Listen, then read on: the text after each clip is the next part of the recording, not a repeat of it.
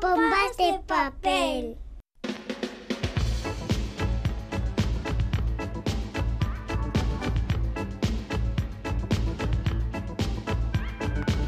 Pompas de papel.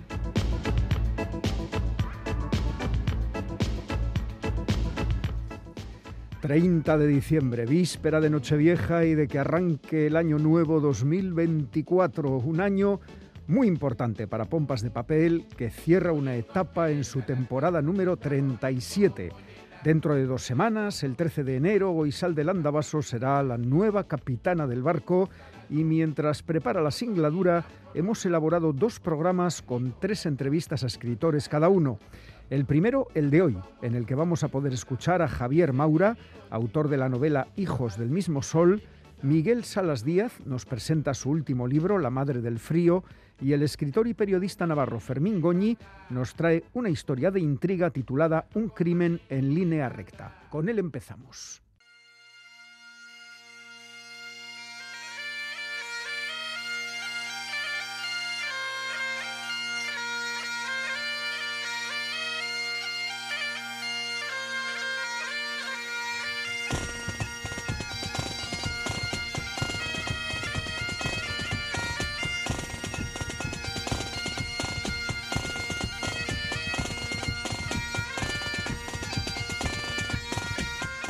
Así, con música de gaitas escocesas, recibimos en pompas de papel al periodista y escritor navarro Fermín Goñi justo dos años después de que nos presentara en el programa su novela Un día de guerra en Ayacucho. Con ella cerró su trilogía sobre la independencia de América Latina y ahora Fermín cambia de registro para ofrecernos una historia de intriga protagonizada por gente que, vamos a decirlo, tiene mucho dinero y que lleva por título Un crimen en línea recta. Una historia muy entretenida, con personajes peculiares, bien dibujados y que nos engancha desde la primera a la última página. Sin más dilación, saludamos ya a nuestro invitado Fermín Goñi. Fermín, bienvenido una vez más a Pompas de Papel. Muchas gracias, Iñaki, en esta fría mañana. es eh, lo que tiene el invierno. Oye, como he dicho en la presentación, tu novela está ambientada en esa parte de la sociedad a la que no le preocupan los precios, ni las facturas, ni la hipoteca. ¿Por qué has elegido una historia de gente adinerada? Bueno, eh, pues eh, porque la protagonista, en realidad, que es a su vez la narradora, pues es una, una persona que, que trabaja en Londres, eh, está casada con un australiano, es de Madrid, su padre es, eh, y toda la familia de su padre es escocesa, y cuando muere su padre en una circunstancia extraña, pues ella se da cuenta de que, en fin, de que es rica, pero ella previamente tenía su trabajo, ¿eh? o sea, tenía su trabajo, sus ingresos, y nunca había pensado en nada relativo al dinero que podría heredar o podría dejar de heredar al, fallecer su padre, porque, porque ella bastante tenía con su lío de trabajo en Londres, ¿no? Oye, la protagonista principal de la novela, ya lo has dejado entrever, Marta MacDonald, es a la vez la, a la, vez la narradora. ¿La figura del narrador era el formato ideal para esta historia? Sí, sí, eh, bueno, em, sí, y a su vez esto es un desafío para mí, porque yo me tengo que poner en la en la mente y en la piel de, de, de una, de una mujer con, con, mucha formación, con, con arrestos, eh, y en fin, y que... Eh, a ver cómo lo cuento sin desvelar nada. Eso, que Eh, se lleva un, un, el susto de su vida cuando le dicen por teléfono, le dice, le dice su tío, el hermano de su padre, oye, y además se lo dice sin, sin, sin anestesia, ¿no? tu padre ha muerto, lo hemos encontrado muerto y ella pues dice, a mi padre lo han asesinado y tengo que volver ahora mismo, ¿no? Entonces, claro, eh, yo soy hombre y, meterme en la piel de una mujer es algo difícil y además expresar, expresarme como ella, porque ella es una persona normal, pero a veces tiene cosas de pija, o sí, sí. tonterías de pija, ¿no? ¿Verdad? Y, y no es fácil no es fácil. Lo que pasa es que el resultado final a mí, que soy el autor, pues me ha gustado mucho. Pues a mí, que soy el lector, también me ha gustado. Así que ahí pues empatamos.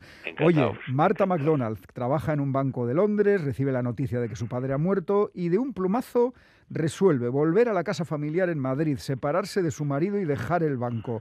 Eso, Fermín, solo lo puede hacer gente eh, sin problemas económicos a la vista. Hombre, claro, claro. Y no solo eso, sino que su hija eh, le comunica en el viaje de vuelta que se lo dice más o menos así. Y es de lo poco que yo puedo eh, eh, desvelar. ¿eh? Le dice, mira, eh, mamá, tú has perdido a un marido, yo he perdido a un padre, pero acabas de ganar un hijo. ¿Y el hijo quién es? Pues es un perro que es que va a ser determinante en esta en esta historia, pero no un perro cualquiera, no, no bueno, según un perro cualquiera, quiere decir de, de las razas más conocidas, no, de una raza que es Alaska Malamute, que son unos perros realmente especiales. eh, y el perro, pues, pues también tiene vida propia. No habla, porque los perros, que ya hasta donde yo sé, y, y lo sé porque tengo un Alaska Malamute de hace 13 años, no hablan, pero te miran y, y, y, y como esta raza no ladra, aúlla de una manera que en fin, que te van diciendo cosas, ¿no? Te iba a preguntar, te iba a preguntar por qué has elegido un Alaska Malamute y ya me lo has aclarado. o sea, que tú lo tienes. No, ¿sabes por qué, Iñaki? Porque a mí me pasó exactamente lo mismo que a la protagonista. O sea, volviendo en un viaje, era más largo, eh, volvíamos de Miami, esto, que me habían acompañado mi mujer y esta hija mía, eh, se llama Itiar, eh, eh, pues llegando nos dijo, bueno, que sepáis que vamos a ser uno más en la familia porque he decidido comprar un perro a un, o sea, a un creo que a, un familiar de un compañero de la Icastola. Y cuando nos dijo qué raza era, yo dije, pues habrá que verlo. Yo desconocía, o sea, son parecidos para que los que nos, nos escuchan eh, o sea una idea, son muy parecidos a, lo, a, a los huskies, pero son un poco más fuertes, tienen la, piel un poco más fuertes, que decir, son más grandes y, y, en fin, son todavía más, más eh, tercos y, eh, y, bueno, tienen tendencia a excavar allá donde los dejes, porque claro, estos son originarios de Alaska y su comida se la buscan escarbando en el hielo, ¿no? Bueno, pues más o menos ya hemos eh, dejado caer que el perro, que se llama Lobe, va a tener un protagonismo en la novela y, eso lo dejamos, lo dejamos para el lector. Claro, sí, oye, porque... Fermín, oye, que hay varias páginas de la novela que recorren diversos lugares de Edimburgo, la capital de Escocia. ¿Conoces esa ciudad? Bueno, es que he vivido allá. Vale, vale. He vivido allá. sí, sí, bueno, Edimburgo es una ciudad fuera de registro, fuera de registro, absolutamente fuera de registro porque tiene eh, bueno, los dos castillos famosos, ¿no? El famoso castillo de Edimburgo y el, y el de Holyrood, que es mm, cuando la reina, bueno, en fin, ahora este Carlos III, el rey Carlos III, pues van a, a Edimburgo, mm, se instalan allá. ¿Y cómo se sabe si hay reyes o no hay reyes? Porque está eh, eh, por la bandera. Ah. Si la bandera está izada, es que dentro, aunque no hayan avisado, y eso, e, eso era bastante frecuente, ¿no? Eh, están allá. Y si no hay la bandera, entonces eh, el castillo está abierto a una a una visita corta, porque es una visita corta, porque no, oye, son dependencias que las usan normalmente, entonces se puede ver lo que se puede ver, pero los dos castillos son, bueno, el castillo de Edimburgo pues pues tiene como no sé 16 eh, perdón 16 siglos no mm. y es enorme y magnífico. Y el otro es una joya porque los jardines son a mí que me gusta mucho la jardinería y la botánica son espectaculares. Y están en la misma calle Royal Mile. O sea en la parte baja está el, el de Holyrood y arriba del todo está este castillo, claro que es desde el que se ve pues todo Edimburgo y casi la costa, ¿no? Eh, Edimburgo es una ciudad magnífica, todo Escocia, ¿no? Pero Edimburgo es una ciudad magnífica porque porque se construyó bien y, y tiene edificios que son estupendos. La parte mala, se come fatal. claro, un vasco en Edimburgo. ¿Qué va a pues, decir un navarro, verdad? Sí, bueno, eso es- se come mal esto, pero se bebe bien, claro. Hombre, Vaya, vaya lo uno por lo otro, ¿no? bueno, y oye. luego si te sí. gusta el fútbol, pues eh, Ah. eh, esto tienes al, al, al Glasgow Rangers, esto que tiene una afición que es similar a la de San Mamés. No digo igual porque a mí me parece que la de San Mamés está en fin, fuera de registro, ¿no? Pero similar. Bueno, ya nos has aclarado tu relación con la capital escocesa y hay que decir que Londres, Edimburgo y Sotogrande son distintos escenarios de la novela, pero el principal es una urbanización muy exclusiva. La. FOR, la FOR, ubicada en el municipio madrileño de Majadahonda. Al principio de la novela hay hasta un plano de esa urbanización. ¿Existe de verdad o te la has inventado? Mm, eh, O sea, la, la, la urbanización está en mi cabeza. Ajá. Lo que pasa es que este tipo de urbanizaciones, eh, no así como yo la he planteado, porque yo la he planteado así porque a la novela le conviene que todo sea así, ¿no? O sea, que solo haya 17, de- die- perdón, 18 viviendas, viviendas unifamiliares, ocupa toda la manzana y tal. Pero el hecho de que las casas, eh, las casas, las buenas casas, ¿no? Eh, tengan eh, un jardín propio exclusivo para perros, en, en, en Edimburgo hay un montón. Bueno, en, en general, en Edimburgo, en Escocia y, eh, y en Gran Bretaña, que es una de estas excentricidades de los británicos, mm, en fin, que, que llaman la atención, pero que, o sea, a mí me gusta porque es, es una seña de, de una educación muy por encima de la media de- del resto de los europeos, ¿no? Y el, el- la urbanización esta es muy singular se llama eh, le llaman la Four esto pero en, fin es the Four Seasons las cuatro Sí. estaciones porque el, el padre mientras vive que es arquitecto y es el que ha hecho ha diseñado la urbanización y la ha construido su hermano Errol eh, que es su agente de ventas que es economista que llevan viviendo en Madrid pues eh, casi bueno más de 40 años no eh, deciden que eh, en una urbanización tan singular tan exclusiva y tan cara pues haya piscina pero es que haya un espacio para perros de casi 5.000 metros. Esto es una cosa absolutamente anormal, porque 5.000 metros antes construyes cuatro casas más, ¿no? Pues sí. No, pero claro, es, es el amor por los animales y por y por tenerlo todo dentro de casa, ¿no? Y no tener que salir, que eso es muy también muy propio de, de Escocia. Sí, oye, hablamos de esta urbanización, la Four Seasons, la Four, Sí, eh, la que al final es, es como un microcosmos, es un mundo paralelo Claro. al mundo real, ¿eh? Claro, y además es que es donde se, se va a desarrollar todo. O sea, hombre, los personajes salen y van a, a, a Sotogrande, porque allá tienen otra casa magnífica.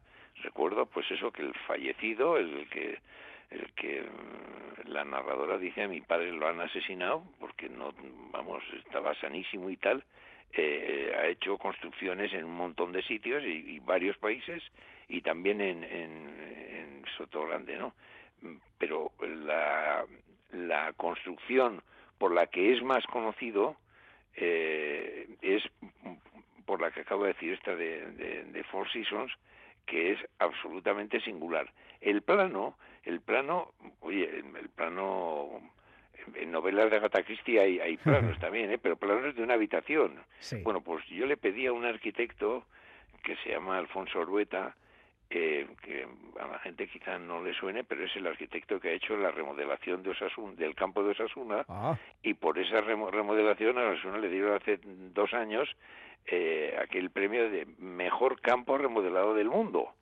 Eh, y lo ha hecho a mano y es magnífico. O sea, y si, um, si uno se fija bien, eh, entenderá muchas cosas, porque esta novela lo que le, lo que el autor pretende y bueno a juzgar por las críticas que yo he tenido y bueno en fin que ya se han publicado y lo que y lo que me llega a mí a través de la editorial pues primero se mantiene el interés eh, por saber qué es lo que pasa o sea qué es lo que va a pasar porque eh, hay un momento en el que es tal el lío que hay dentro de la organización que, que nadie sabe por dónde va, va, va a transcurrir los siguientes hechos. Entonces, para todo eso viene muy bien este, este plano, porque eh, en el plano está la explicación, por ejemplo, del título y de, y de la línea recta que tanto se va repitiendo en, en, en, la novela. Sí, sí, el espacio más corto entre dos puntos, la línea recta. Es el espacio más corto entre dos Hasta puntos. Hasta para solucionar un crimen hay que seguir la línea recta. Claro, sí, mira, eh, todo esto ya lo, lo, lo hizo, bueno, en fin, cada uno trata de, de, darle su, su toque y yo he hecho una novela que no tiene con respecto a la estructura no tiene nada que ver con las de con las de Agatha Christie pero Agatha Christie que es la, la en fin el, modelo y, y lo que hay que leer cuando tienes 18 años mm. eh, en las casi 70 novelas que tiene ya o sea tiene todos los escenarios bueno pues yo he intentado darle una vuelta más y, y hacerlo pues de una manera distinta y además claro sin que el, el, sin tener a, a Poirot ¿eh? a, un detective, digamos, ¿no? esto se resuelve por otro por otros medios que no los vamos a, a, descubrir, pero vamos, a ver que, que, hay muertes y que hay muchas más cosas, ¿no? Oye, no vamos a descubrir, pero es que yo tengo que hablar de uno de los personajes de la novela. Eh, ese personaje tan peculiar, el policía jubilado Pompeyo Parra Pera, la triple, P. que atado a una silla de ruedas después de sufrir un derrame cerebral, pero que tiene una capacidad investigadora fuera de serie. ¿Cómo se te ha ocurrido este personaje? Bueno, este personaje eh, no es nuevo. ¿eh? Yo lo utilicé en una novela eh, de hace unos años que se titula Una muerte de libro. Sí, pero ahí había un tal Columbano Parra Pera. Eh, su hermano. Ah, es el hermano de Columbano, vale, su vale. hermano, claro, su hermano que no se llevaban bien por, por, en fin, por cuestiones políticas, o sea, porque eh, Pompeyo Parrapena, eh, pues era jefe de la brigada anti-homicidios, pero lo era durante el franquismo y bla, bla, bla, ¿no? Y es un personaje que esa novela acaba, Iñaki, con un continuará. Yo no sabía, pero no sabía si tendría una continuación esa historia o, o qué. Pero alguno de los personajes, porque todos eran súper singulares, mm, lo iba a utilizar. Y en este caso me, me vino, bueno, en fin, me vino al pelo. No podemos dar muchos más detalles de la novela, lo que hay que hacer es leerla, este crimen en línea recta, y lo que sí podemos decir es que, si no me equivoco, esta es una novela que nació durante el confinamiento de la pandemia, ¿no, eh, sí, Fermín? Sí, sí, esto, o sea, yo la idea la, la, la, traía de antes, porque yo había vivido en Edimburgo antes, pero claro, esta es de las... De las mm, eh, a mí se me presentó la una oportunidad que es la siguiente. O sea, a mí la pandemia me sorprende el día que se decreta el cierre del espacio aéreo y la, la alarma y tal, no sé qué. Yo hacía 18 mm, horas que había llegado a la Ciudad de México y estaba en Puebla, que está relativamente cerca, en la feria del libro. Y es más, yo fui la última persona que intervino en, en la feria del libro porque subí al estado del gobernador del estado de Puebla y dijo, se declara eh, el estado de alerta también allá, en México, y, y tienen que volver. Al llegar, como, como recordaréis, no se podía hacer nada. Hombre, yo podía hacer algo más porque a los que tenían perros no les dejaban salir. Claro, y yo no, no vivo en, en Pamplona, yo vivo en un pueblo de, de las afueras y, en fin, puedo ir por caminos y tal, pero eh, yo estuve trabajando, no exagero, ¿eh? o sea, 16 horas, 16 horas, y no, no había ni domingo ni lunes, ni nada, porque tenía muy claro por dónde tenía que ir esta novela, de manera que esta novela y otra que saldrá, eh, probablemente el año que viene, están hechas durante esos tres meses. Hombre, había estaba hecho todo el trabajo previo, pero eh, el hecho de, de, estar, eh, digamos que entre comillas, encerrados en casa, bueno, a mí me viene al pelo porque mm. yo trabajo estupendamente cuando no hay ruidos y cuando, bueno, trabajo de noche, ¿no? Cuando no hay ruidos, cuando no te llama nadie y cuando no nada. Entonces, bueno, porque aquí eh, nos buscamos la vida cada uno y yo me la busqué de esa manera. Muy bien, pues ya sabemos que saldrá otro libro tuyo, eh, probablemente en el 2024. Ahora lo que tenemos es Un crimen en línea recta, la última novela de Fermín Goñi, publicada por la editorial Fondo de Cultura Económica. Fermín, Esquerri Casco, feliz año 2024 y hasta la próxima. Bueno, pues eso, eh, yo también espero que 2024 sea mejor que el 23 y eh, el año que viene nos volvemos a encontrar aquí. Venga pues, agur. Agur, agur, que ricasco, agur.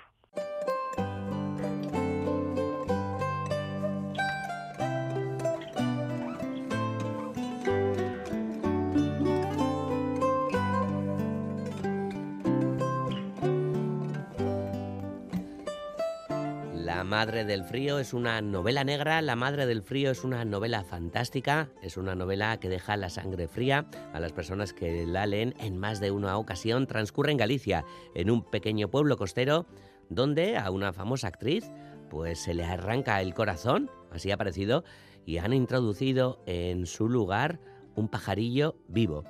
Parece que hay fuerzas sobrenaturales involucradas en este crimen y en alguno que otro y para resolver el caso pues eh, se pide ayuda a un viejo amigo, una policía le pide ayuda a un viejo amigo, a Sam Borrasca, a quien pues también se le despertarán muchos monstruos del pasado. El libro está publicado por la editorial Al Revés y es obra del gallego Miguel Salas Díaz. Hola Miguel, ¿qué tal?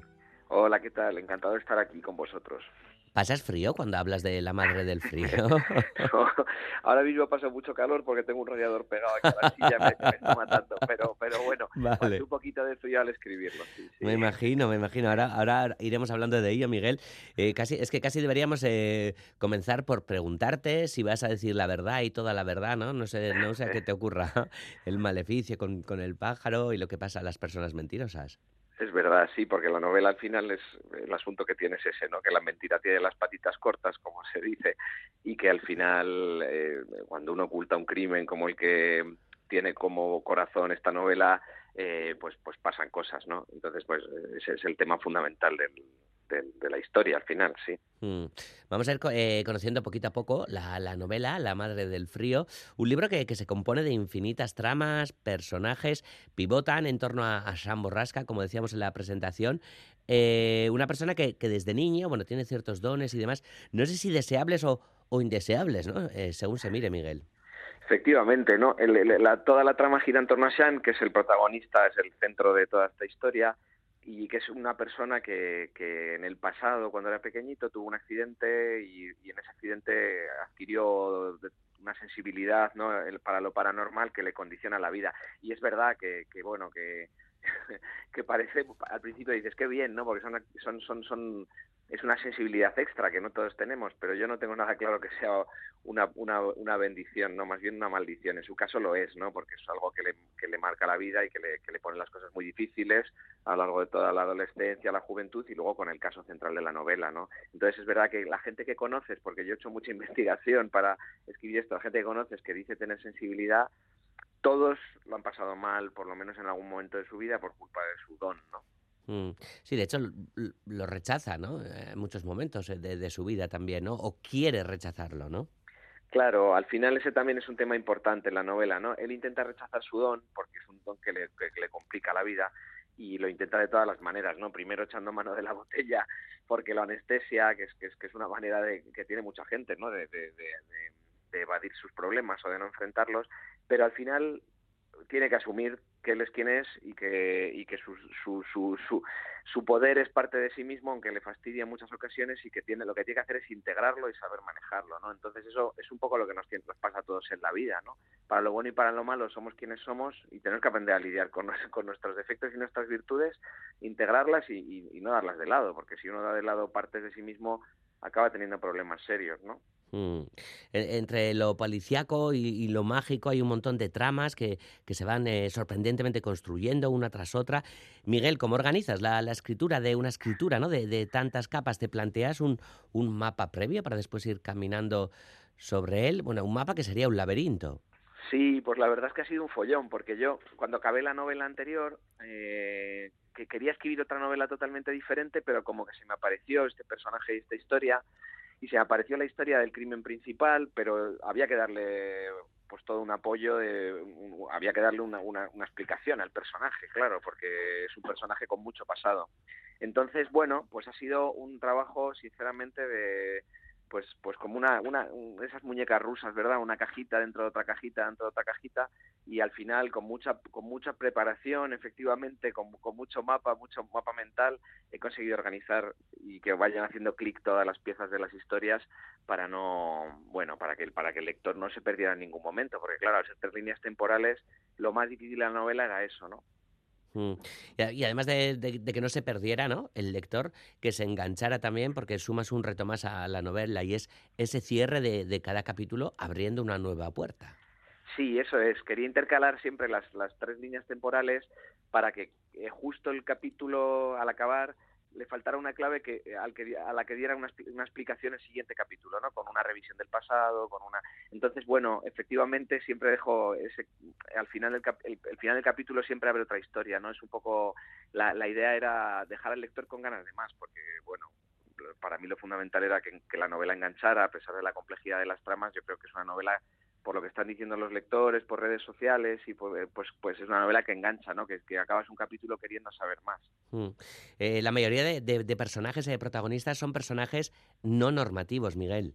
Efectivamente, son personajes no normativos. Yo ahí quería... Bueno, es verdad que en la, en la, en la literatura paranormal, ¿no? En la historia de los detectives del oculto, siempre siempre hay algún rasgo físico que supone una minusvalía en principio o aparentemente, pero que al final es, un, es, es una señal de que, haya, de que hay un conocimiento profundo, arcano, de que hay unas habilidades diferentes. La famosa cojera del diablo, ¿verdad? Que es la que he querido ponerle a Shan, ¿no? Y efectivamente son personajes no, normativos porque yo quería hacer en la novela una reivindicación de la diferencia, ¿no? Entonces son todos personajes que cuando los presento se supone que son un grupo de, de personas con capacidades extraordinarias que se enfrentan al mal, y, cuando el lector se encuentra con ellos, pues efectivamente son personajes, pues, pues uno es jorobado, la otra es, muda, ¿no? ¿Verdad? Solamente es capaz de decir carallo, que es mamá hmm. carallo, que es esta bruja caboverdiana. Entonces, yo quería hacer esa reivindicación del, claro, del, del valor de, del, del, del, valor de lo no aparente, ¿no? de, de precisamente de, que uno tiene que estar muy estar muy atento para no caer en los tópicos y en, y en, las, y en los primeros juicios porque porque porque no, no, suelen ser muy ni útiles ni válidos y en todo esto además las mujeres que juegan también un papel fundamental Miguel. Claro claro sí bueno esto además de que bueno las culturas del norte son tradicionales son matriarcados verdad y este es un libro sobre meigas. Al final se emborrasca eh, todo lo que tiene en la vida, lo bueno, lo malo, la, su identidad viene de su, de su abuela, que es una bruja desaparecida, que es Juana Dientes, y evidentemente los personajes femeninos tienen muchísima importancia, ¿no? Tanto la compañera de Shan, que lleva por lo menos la mitad del peso de la investigación, ¿verdad? Como, mm. como efectivamente los personajes femeninos de ese grupo de, de detectives de lo paranormal, digamos, sí. Eh, transcurre en Galicia, eh, hemos hablado de meigas y demás, pero allí, bueno, pues eh, la tradición mágica es, es, fundamental, ¿no? Y también, así como también, ¿no? Esos decorados, ¿no? Que, que nos tienen habituados también a otro, a otro tipo de, de, tramas más, más policiales y más de suspense. Sí, bueno, la, claro, en realidad todas las, las regiones españolas eh, tienen una grandísima riqueza folclórica. Entonces yo quería reivindicar un poco pues la de mi tierra, ¿no? que es la gallega. Eh, por el norte, bueno, vosotros ya sabéis, ¿no? Todas nuestras culturas están, están pobladas de seres mágicos, de, de, explicaciones del mundo que, que no se limitan a lo material, ¿no? Entonces yo quería un poco recuperar, ahora está muy de moda en el terror que todo sea una explicación psicológica, no, no, es que los monstruos somos nosotros, es que es que el fantasma este lo que representa es un trauma de infancia y a mí eso no me interesa mucho, ¿no? Me parece un poco materialista. Yo quería reproducir un mundo como el que vivían nuestros abuelos, un mundo en el que lo paranormal estaba ahí, en el que la gente todavía tomaba ciertas precauciones y vivía teniendo en cuenta pues todo eso que hay al otro lado, ¿no? Entonces, pues, yo qué sé, pues en mi aldea hay gente que todavía que ha visto la Santa Compañía, que te lo cuenta con mucho con mucho miedo, con mucha aprensión y dices, jo, esto, esto que me está contando es verdad porque porque porque porque no hay más que verle la cara y oírle la voz, ¿no? Entonces yo quería hacer una reivindicación de, de todo ese mundo de todo ese mundo folclórico que me parece fundamental y que efectivamente está muy relacionado con el paisaje, ¿no? Con, con, con la las costas, con los acantilados, con las nieblas, con los con las fragas, que son esos bosques, ¿verdad?, de árbol autóctono que hay todavía por allí, por la comarca de Ferrol. Mm. Oye, em, eh, ¿y de qué manera crees que, podrían ayudar ¿no? todas estas tradiciones de megas y demás en este, en este mundo gobernado por, redes sociales, por ejemplo, por lo digital? O yo qué sé, o, dicho de otra manera, quizá no cómo sobrevivirá la tradición ¿no? en el mundo de, la realidad virtual.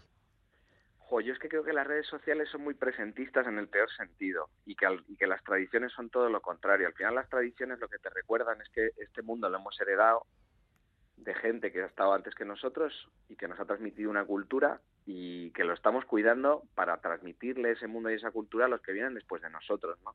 Entonces, el mundo el mundo tradicional en ese sentido, cuando te interesas por el folclore, el, folclore o la, o la, cultura rural, eso lo, lo, ves muy bien, es un mundo en el que uno nunca está solo, porque primero tiene una comunidad en lo horizontal, que son los vecinos, que le cuidan a uno, a los que tiene que cuidar, que, que son gente eh, importante, aunque no sean del núcleo más, más, más cercano, más duro de tu familia, y que luego hay una comunidad vertical, ¿no? que viene del pasado y que va hacia el futuro y que también es fundamental, que nuestros padres y nuestros abuelos y nuestros bisabuelos, aunque no estén aquí, siguen estando aquí, están en nuestra sangre y están en nuestras historias mm. y están en nuestra forma de ver la vida. Y la forma de ver la vida de una cultura hay que, hay que cuidarla y conservarla siempre porque porque el día que desaparece eh, desaparece una forma de mirar el mundo y eso es una, es una, es una pena muy grande, ¿no?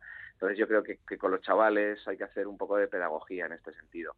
Es, su mundo es otro y es el suyo y no podemos hacerle nada, pero hay que recordarles que este mundo suyo no es solo suyo, que es de sus antepasados y de sus descendientes. Mm.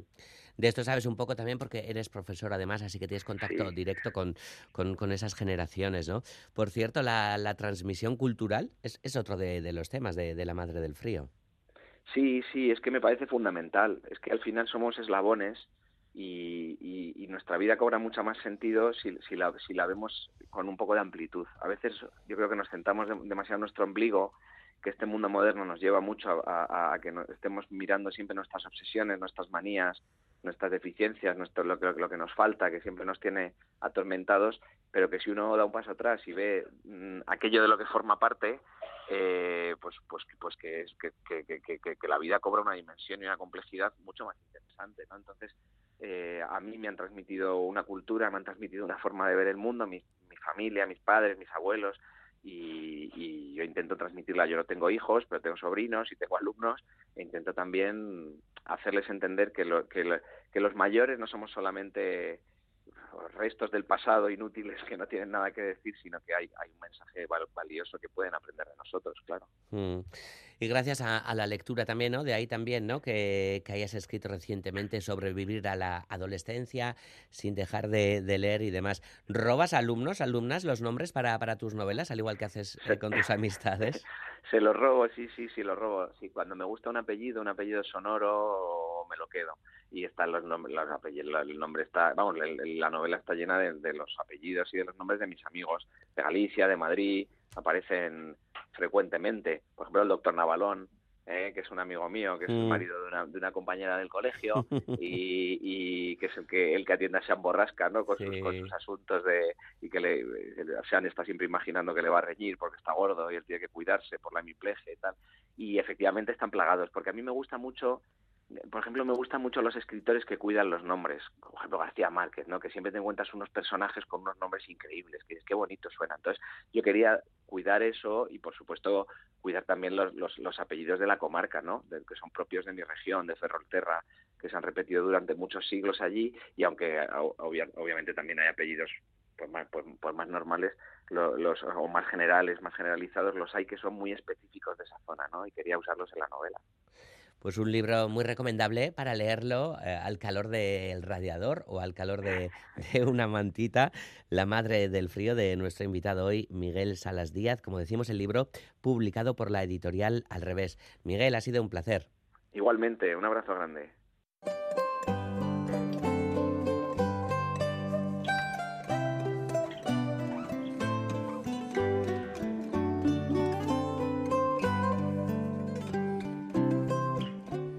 Hoy recibimos en Pompas de Papel al bilbaíno Javier Maura, un amante de la literatura que se dio a conocer como escritor en 1997 al ganar el premio literario Luis Berenguer con su primera novela, La Maraña.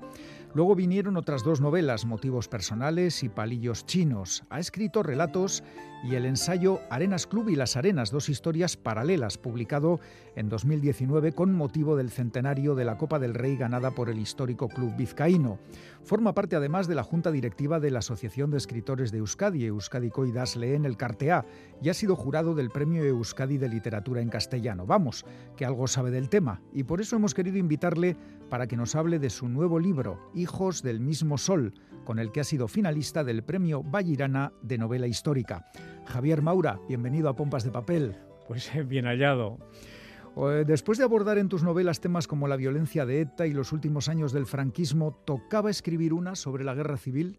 Sí, bueno, la guerra civil es el gran tema del siglo XX en España y en Euskadi y, la verdad es que en el mundo, porque fue una, una guerra que se siguió en todo el mundo.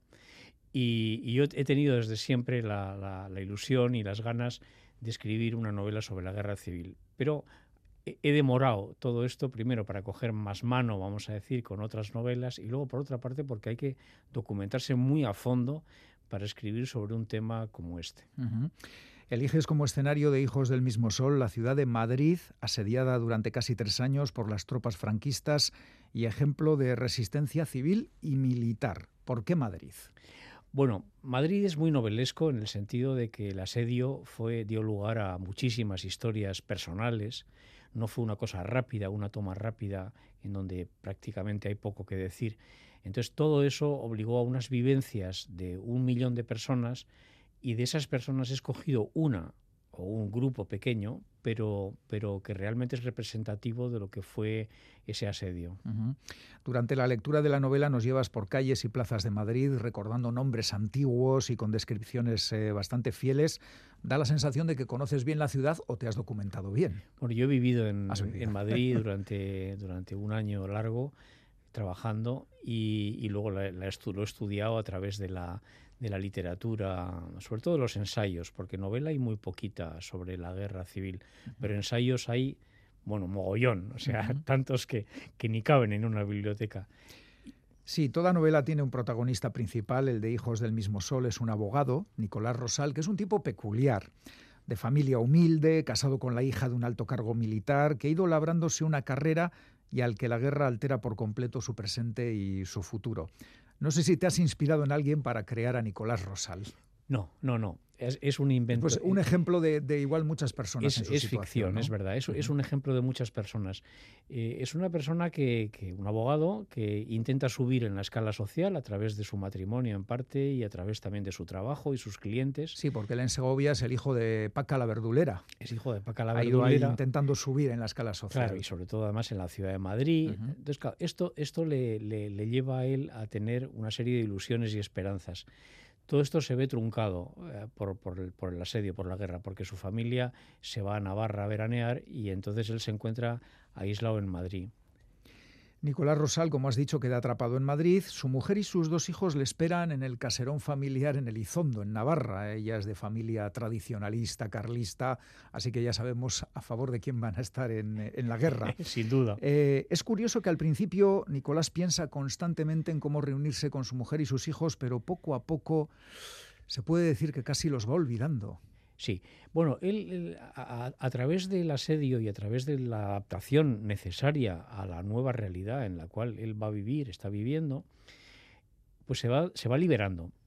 Y claro, esa liberación le va llevando, porque va conociendo a personas distintas, porque va viviendo situaciones que no había previsto vivir.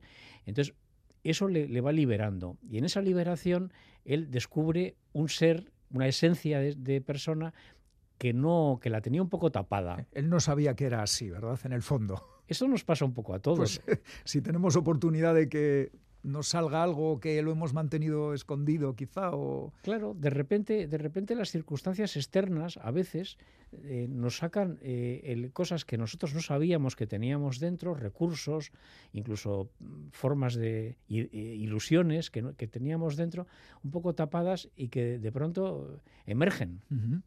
Desde el principio, Nicolás tiene como objetivo que no le movilicen, que no le envíen al frente, es su obsesión. Recurre a todas las personas que conoce y se acerca, al alcalde republicano de Madrid, luego a los anarquistas, más tarde a los comunistas. ¿Se le puede criticar por su cobardía y su interés por salvar el pellejo? Claro que se le puede criticar. Lo que pasa es que salvar el pellejo es, forma parte de, la esencia del género humano. Todos queremos sobrevivir. Entonces él para sobrevivir pues va ayudándose con, los que has citado, ¿no? Pero eh, es que además un anarquista o un comunista o un alcalde republicano en realidad son personas.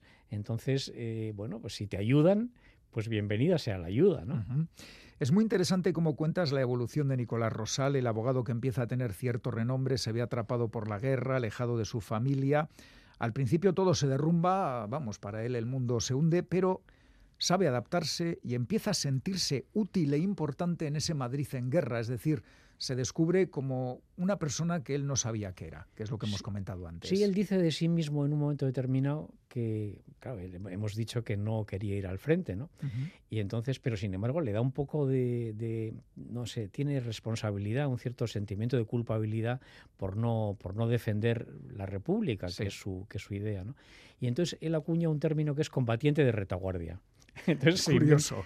Bueno, que está bien, ¿no? Y es un combatiente de retaguardia y como tantos otros combatientes de retaguardia, porque él se dedicaba a, conseguir que los madrileños pudieran comer a, través del en el ayuntamiento, en la, en la sección Sí, primero que consigan comer, luego que consigan ir en tranvía. Todo, eh, todo, claro y, luego controlando las crónicas que enviaban los corresponsales extranjeros, en este caso franceses, de la, de la guerra civil. Él busca tener un papel en, en ese escenario de guerra. Sí, él, él, busca sobrevivir, tener un sueldo también, que es importante. Importante. Y, comer y tener un sitio donde estar y realmente pues le van saliendo esas cosas. Es decir, no, no, no es que las busque con ahínco y que vaya haciendo presenta solicitudes al ayuntamiento. No, no, no. Todo esto va, le va viniendo como, como, como un río que fluye, ¿no? Entonces, eh, bueno, pues él está contento con lo que tiene, a veces no tanto, pero, pero bueno, pero se adapta lo más destacable es que todo esto lo hace en un escenario bélico.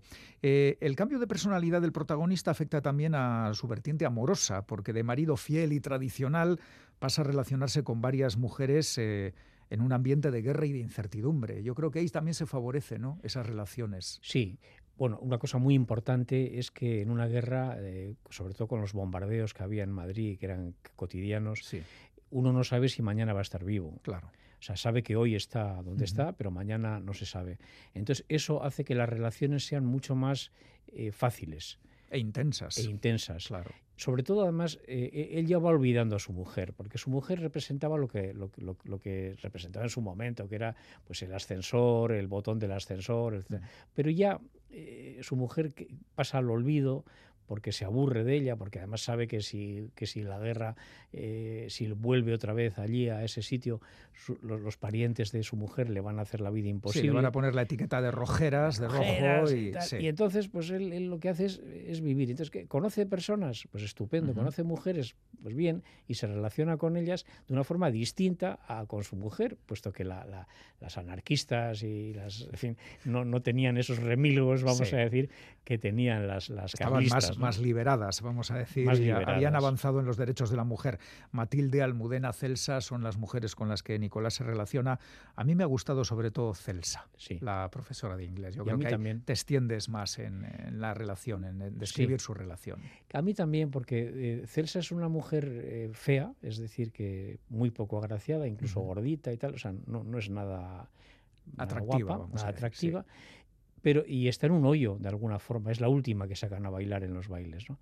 Y, Nicolás en ese momento está viendo ya que, que, todo aquello se desmorona, porque ya son es el año 38, mm. cuando ya la guerra está casi perdida, los se dan cuenta perfectamente.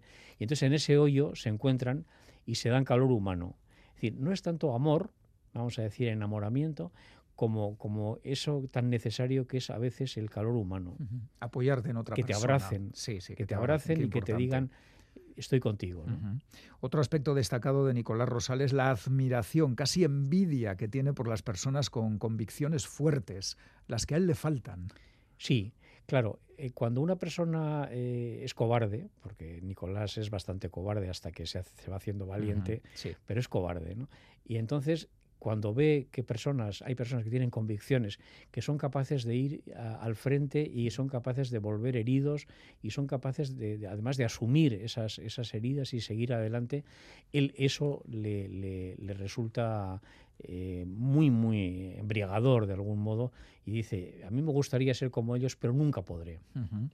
Al leer tu novela he recordado un cómic eh, magnífico de Carlos Jiménez titulado 36-39 Malos Tiempos, en el que hace un crudísimo relato del sufrimiento de la población civil durante el asedio de Madrid. Tú dejas ver las dificultades, pero Nicolás y su entorno comen y viven mejor que la mayor parte de la gente. Sí, sí, él, consigue unas situaciones que son mejores que el promedio aunque luego también es solidario con, con, otras personas pero va consiguiendo situaciones que otras personas no pueden porque realmente es un abogado, habla un habla francés y, tiene unos contactos, eso no tienen otros y entonces vive mejor, aunque no vive bien. No, vive en una situación de guerra. Es también interesante el retrato que haces de los corresponsales de guerra, eh, con figuras destacadísimas, Ernest Hemingway, Antoine de Saint-Exupéry, y el hecho de que en ese oficio existían algo así como la primera y la segunda división. Claro, estrellas y curritos, podemos decir, ¿no? Claro, las estrellas además vivían en un hotel, en el Hotel Florida, y cobraban unas cantidades astronómicas por los, por los eh, reportajes. Y luego estaban los que iban allí a la oficina y que tenían que enviar los, los, teletipos, en fin, las, las eh, conversaciones telefónicas con sus redacciones, que, que cobraban muchísimo menos y se arriesgaban a lo mejor algo más. Bastante más, sí. Por cierto, hablando de periodistas, es curioso cómo en el Madrid sitiado los reporteros podían acercarse a primera línea del frente en tranvía. En tranvía, sí. esa es una realidad que la verdad es que no se ha repetido más que en algunos sitios, concretamente en el Líbano, pasó lo mismo en la guerra civil del Líbano, que el frente estaba a 500 metros de, de un bar donde daban cervezas que es curioso, pero aquí, aquí el tema es que se podía ir al frente en tranvía, es decir, que tú llegabas en el tranvía un poquito más allá de lo que era la última parada y a un kilómetro, kilómetro y medio estaba, estaba la guerra. La trinchera. Madre mía. El título de la novela, Hijos del mismo sol, lo extraes de un discurso del entonces presidente del gobierno, Manuel Azaña, al referirse a los españoles enfrentados entre sí.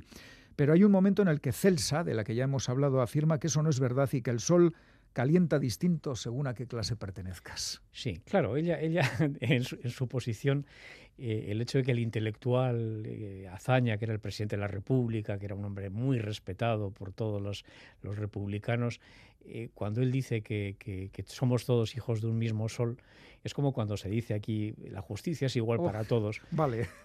Bueno, entonces dices, bien, es igual para todos, pero según como... Son palabras, sí, como es frases hechas.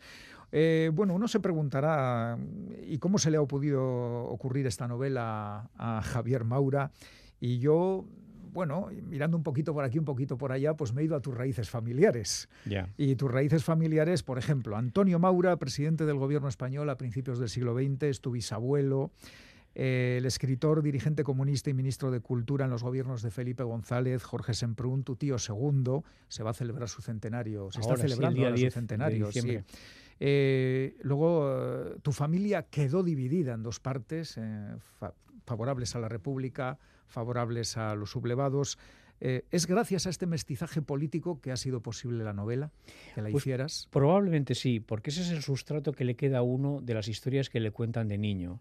Entonces, a mí me han ido contando... ¿Se hablaba de política en tu familia? Sí, en mi familia siempre se ha hablado de política y, o sea, es de lo que más se hablaba realmente. ¿no? De la guerra, poco. A mi padre no le gustaba hablar de la guerra, yo sé que fue combatiente, pero de política se hablaba mucho, ¿no? Y entonces, claro, empezaron a salir las historias, pues eso, de dos hermanos, uno ministro de, la, de Trabajo con Alfonso XIII el 14 de, abril del 31 y el otro eh, ministro de, de, la Gobernación el mismo día, pero de la República. Entonces, claro, y luego dos hermanas que eran la una jefa de prensa de la República y la otra jefa de prensa de Falange Española. La de la República sale en la novela. La de la República sale en la novela, la de Falange Española no, porque no procede. Sí. pero, pero que dos hermanas ocupen el mismo puesto de trabajo, la una en, el, en, un campo, en, los bandos en el otro campo, bueno, pues yo creo que es algo muy curioso. Y esto me lo contaban de niño, yo me parecía normal, como todo lo que te cuentan de pequeño, pero luego cuando lo contaba fuera de casa me decían, se asombraban, ¿no? ¿Cómo es, posible? ¿Cómo es posible? Hombre, me imagino que en la geografía española tiene que haber muchos casos de familias divididas, eso es así. Por supuesto. Lo que pasa es que a lo mejor no tanto con posiciones tan relevantes. Sí, eso es. Eh, miembros destacados en uno y otro lado. Pero vamos, gente que, que, que, ha, visto cómo un hermano estaba en un lado y otro hermano en otro, otra pues hermana en otro. Esto es lo más común. Bueno, pues eh, Hijos del mismo sol acaba de publicarse, está, está calentita, como podría decirse la novela, pero yo tengo que preguntarte si estás trabajando o tienes en mente un nuevo libro. Sí, sí, tengo en mente un nuevo libro que lo tengo casi terminado. ¡Oh, qué rapidez! Pero sí, bueno, porque esta novela ya tiene un año aproximadamente. Es que ganó sí, el un premio, es del año ganó un premio en el año 22, lo tuve que presentar en julio del 22, claro, ha pasado un año y casi medio. Te ha dado tiempo a escribir. Y en ese tiempo y entonces es una novela más costumbrista, vizcaína. Es una novela vizcaína que ocurre en un pueblo costero del País Vasco, en donde hay, pues bueno, también sus eh, clases sociales, hay sus eh, diversos problemas y, bueno, pues es, es, más ligera, vamos a decir, en el sentido que no es tan, tan, tan, tan intensa como esta de la guerra civil. Pero bueno, pero yo creo que he querido reflejar un poco cómo son los pueblos de veraneo del País Vasco. Hasta ahí podemos leer. Hasta ahí podemos leer. bueno, pues eh, eso llegará, pero de momento lo que tenemos es Hijos del mismo Sol de Javier Maura, finalista del Premio Bayirana de Novela Histórica, publicada por la editorial Diéresis. Javier, que muchas gracias por haberte, por compartir estos minutos en Pompas de Papel y hasta la próxima. Es que ricasco y nos veremos con la nueva novela, si puede ser.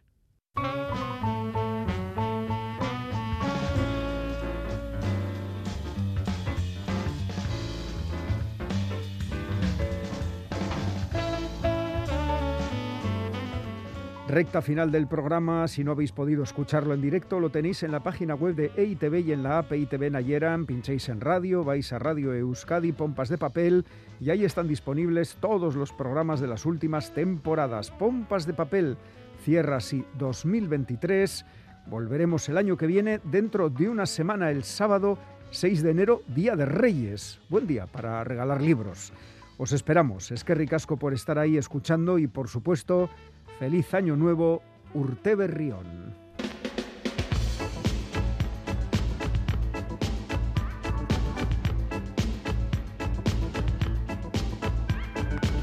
Pompas de papel.